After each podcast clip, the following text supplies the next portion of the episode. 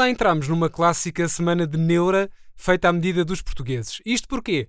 Porque há crise no Benfica, coisa que põe as mais machas chefes de família todas nervosas. Ai, filhos, o meu rico clube encarnado. E a gente acaba a ver homens de bigode com a idade para terem juízo à beira das lágrimas. Mas também porque há Web Summit, que é daqueles eventos que também provocam muita neura, mesmo que não se instalem a fazer piqueniques em cima da campa da Amália e do Eusébio. Ai, meu rico Eusébio, se fosse eras vivo, o meu rico Benfica não andava assim. Aliás, pelas imagens que se viram, a Web Summit parece mais com um estádio de futebol dos anos 80 do que com um encontro tecnológico. Tal é a presença avassaladora de homens no pedaço. Digamos que é assim uma espécie de clube de bolinha, com a diferença de que agora os membros do clube até podem passar sem gajas porque ficam a vê-las nos seus smartphones fabricados na China, trancadinhos no quarto. Adiante! Vamos lá correr o melhor da semana inimigo público, que anda sempre forradinho de boas notícias e de rigorosos exclusivos, a começar por este. Segundo uma investigação IP, as armas laser roubadas do quartel em Tancos apareceram precisamente em plena Altice Arena durante a Web Summit. O evento arrancou cheio de pompa e os milhares de armas laser que tinham sido roubadas nas barbas do exército português apareceram por lá na maior das calmas. Suspeita-se que o ex-ministro Azeredo Lopes tenha sabido do encobrimento do roubo destas armas especiais, que nunca tinham sido mencionadas, eh, e agora é quase certo que ele tenha confidenciado ao primeiro-ministro que andava alguém a brincar na rua com as espadas do Chewbacca. Resta saber se o Marcelo sabia da escandaleira, logo ele eh, que tem, eh, digamos, o sabre de luz sempre aceso, à espera de mais uma selfie. E por falar em coisas bélicas, segundo a secção de festarolas do inimigo público, os imigrantes brasileiros que votaram em Bolsonaro adoraram o desfile militar do armistício em Lisboa. A grande parada da tropa, hum, que esfudaçou os nervos dos condutores em Lisboa há uns dias, foi vista com grande euforia entre os brasileiros que vivem por cá uh, e que adoram ver botas cardadas a passear na rua e a pontapear o focinho da ladroagem. Gostaram tanto que milhares desses imigrantes correram até ao consulado para pedirem a dupla nacionalidade, de maneira a continuarem brasileiros e poderem votar no Marcelo, no Costa e no Ferro, que passaram a ser considerados os Bolsonaros da terrinha. Ora bem, agora vou aqui ao Facebook do inimigo, que também esteve ao rubro por estes dias, e começo pela notícia que garante que a deputada do PS, Isabel Moreira, fez escola. Isto eh, porque a robô Sofia, que é aquela gaja eh, muito amiga de um ex-pivô de televisão, foi apanhada a invernizar o processador durante a Web Summit. O arranque do evento eh, foi abalado por isto e pelo aparente desinteresse com que a esposa do Mário Crespo está a participar na edição deste ano. E enquanto o Paddy Cosgrave estava a dizer uma coisa qualquer, sobre startups e refeições em cima de túmulos, a Sofia pôs a passar verniz no processador e na placa gráfica, indiferente às câmaras de televisão e às máquinas fotográficas dos repórteres, que são sempre convidadas eh, para comer à pala nestas coisas. Propaganda oblige. Eh, já o ex-pivô Mário Crespo não quis comentar, eh, mas adiantou ao inimigo que a Sofia anda muito alterada desde que o robô Einstein lhe ficou com o lugar de estacionamento. Ainda no Facebook do inimigo, um, há mais uma notícia interessante sobre a grande feira da tecnologia.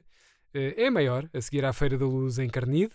Uh, e segundo os nossos repórteres, que também fazem pescados na Cambridge Analytica, foi apresentada na Web Summit uma aplicação que permite reduzir em 50% o débito de lugares comuns emitidos pelo Marcos Mendes em cada emissão da SIC.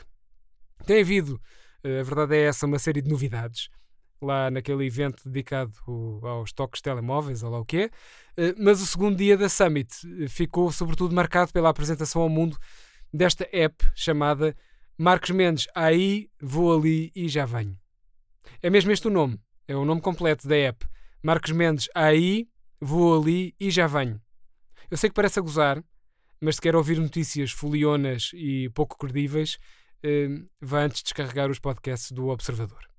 A boa notícia é que a app dá mesmo um grande desbaste nos clichês e nos lugares comuns debitados pelo ex-governante de Cavaco Silva, coisa que foi demonstrada ao vivo e em diretos no Facebook, eh, feitos por aquela malta que não consegue manter o smartphone dentro das calças. Quem fez a experiência foi o próprio Mendes, que também é padrinho da aplicação, e notou-se logo um corte impressionante eh, na capacidade de o homem encher chouriços em direto.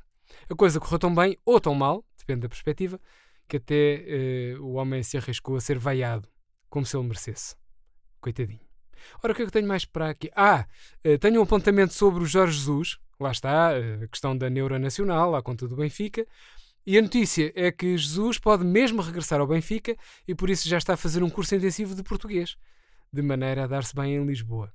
A ideia é aprender em tempo recorde essa língua que ele claramente não domina, sendo que para já o homem aprendeu a dizer 88, sem espanholar, e até ao Natal é esperado que saiba dizer a culpa é do árbitro.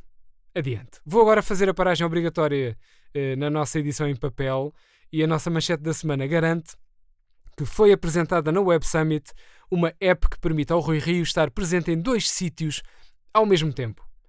Lá está, existe uma relação fortíssima entre tecnologia e altas figuras do PSD, como estão a perceber por este podcast. Aliás, veja essa relação da Tecnoforma eh, com Miguel Relvas e Passos Coelho, por exemplo. Eh, e, portanto, o nosso destaque desta sexta-feira aponta nesse sentido: tecnologia e PSD.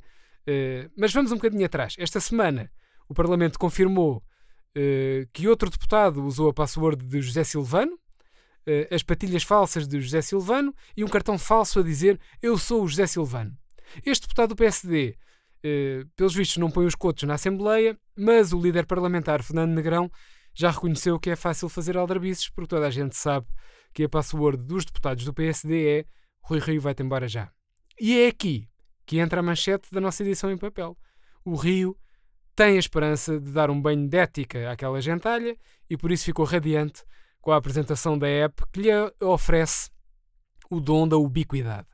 Parecendo que não dá jeito, porque assim vai poder estar uh, ao mesmo tempo em casa e nas reuniões dos deputados a ver se percebe porque é que está sempre com as orelhas a arder.